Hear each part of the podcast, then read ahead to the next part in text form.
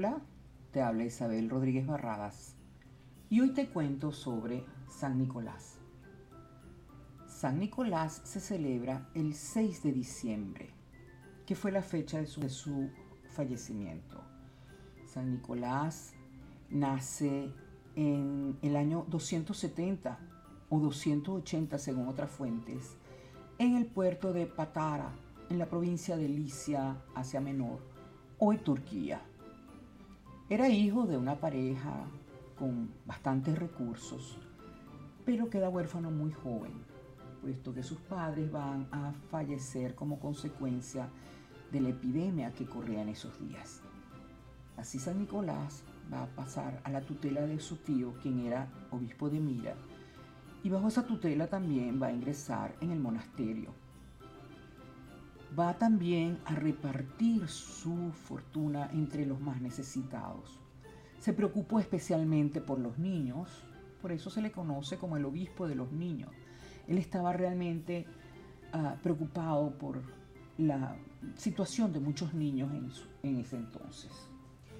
Bien, el, padre, el San Nicolás, eh, va a ser un hombre pues ya famoso desde su época, va a participar del concilio de Nicea en el año 350 y curiosamente es ordenado muy joven como obispo de Mira a través de una cosa, una situación bien particular, puesto que los obispos no, no, se ponían de acuerdo en quién iba a ser el próximo obispo de Mira. Y estaban en esas discusiones hasta que dijeron, bueno, hubo uno que tuvo un sueño y decía que el primero que entrara por esa puerta y al preguntarle su nombre ese sería el próximo obispo. Y ocurrió que fue San Nicolás. Pues como les decía, eh, él participó en el concilio de Nicea, donde se defendía a las tres divinas personas, la Trinidad. Curiosamente, los milagros de San Nicolás tienen que ver con el número 3. Por ejemplo, ¿Cómo se hace protector de las novias? Un comerciante, venido a menos, no tenía cómo casar a sus hijas, puesto que no tenía cómo pagar la dote correspondiente a cada una de ellas. Y aquellas muchachas tendrían que dedicarse a la prostitución para poder vivir. San Nicolás, en cuanto tuvo conocimiento de aquello, decidió que él tenía que salvar a estas chicas. Y entonces una noche deja caer un dinero en la chimenea en una de las medias que estaban colgando allí para secarse. A la mañana siguiente, el padre consigue aquel dinero, ha salvado a su hija mayor por lo menos, y no sabe a quién agradecer este gesto. Pero así también va a ocurrir con la segunda, hasta que con la tercera él decide averiguar quién es y descubre que es Nicolás depositando el dinero para la dote de la tercera hija. Por supuesto que le pide al padre que no divulgue aquello y por supuesto el padre lo divulgó, por eso es que lo sabemos hoy día.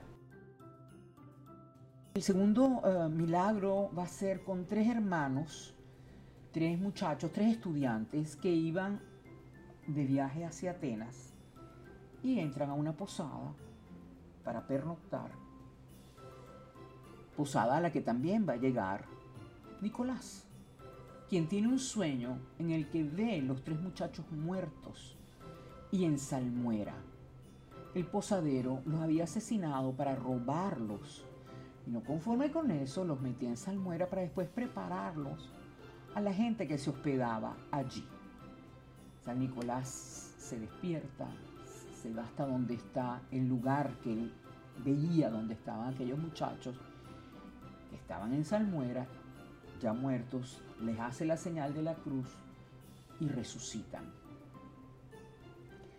El siguiente mm, milagro va a ser en una oportunidad en que tres personas habían sido acusadas falsamente e iban a ser ejecutadas. En conocimiento de ello, con la elocuencia que tenía Nicolás, va y habla con el emperador y salva la vida de aquellos. Por eso es también el protector de los inocentes.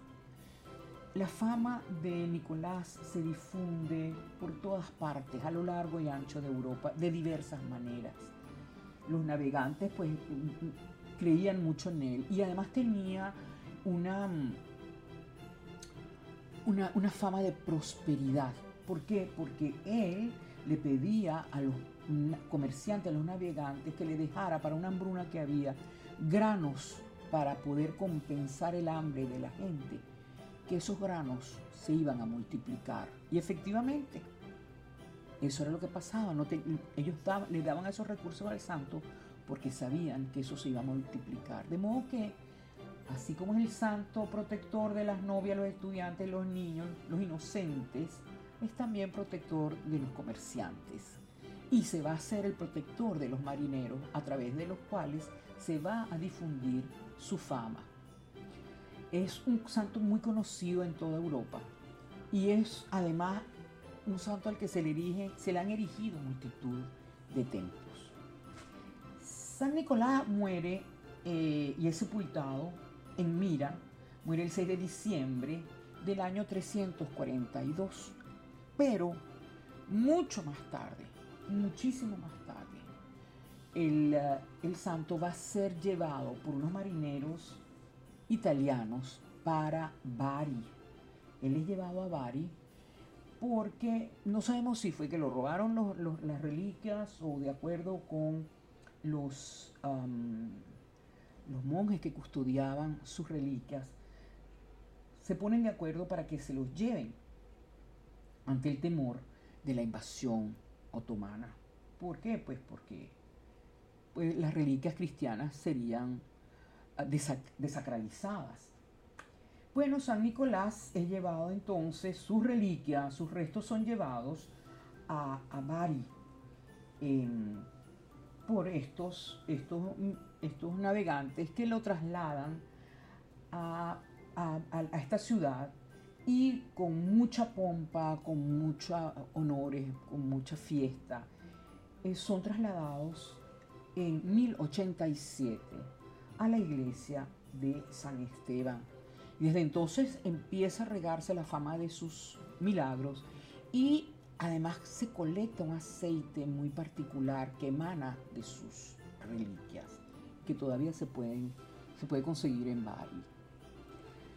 Bueno, su fama se va difundiendo, los marineros van regando la historia, Así se convierte también en protector de los vikingos. Y nos interesa particularmente cómo llega a los Países Bajos. En el siglo XIII, navegantes y comerciantes hacen conocer la tradición de San Nicolás, quien en Holanda o en los Países Bajos se le conoce como Sinterklaas. Y le hacen una gran fiesta, los niños reciben sus regalos en la noche entre el 5 y el 6 de diciembre y San Nicolás va a llegar en un barco que se llama Spañe, llega a Ámsterdam en un caballo blanco y acompañado de unos ayudantes conocidos como Svarte Piet, el negro Pedro, vestidos a la usanza mora.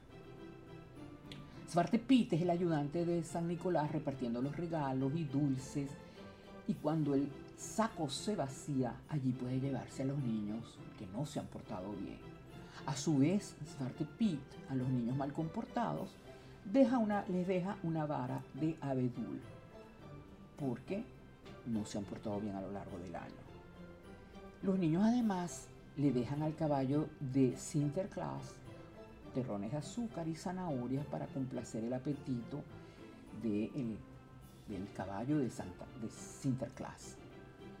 Bien, eh, los holandeses van a llevar esta tradición al saltar, al cruzar el, Atlántico, y en el siglo XVII, en 1621, van a llegar a New Amsterdam, Manhattan, hoy Nueva York, donde van a ocurrir cambios y transformaciones en la imagen de San Nicolás que nos van a cambiar por completo la imagen del obispo de Mira.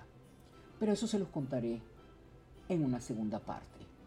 Gracias.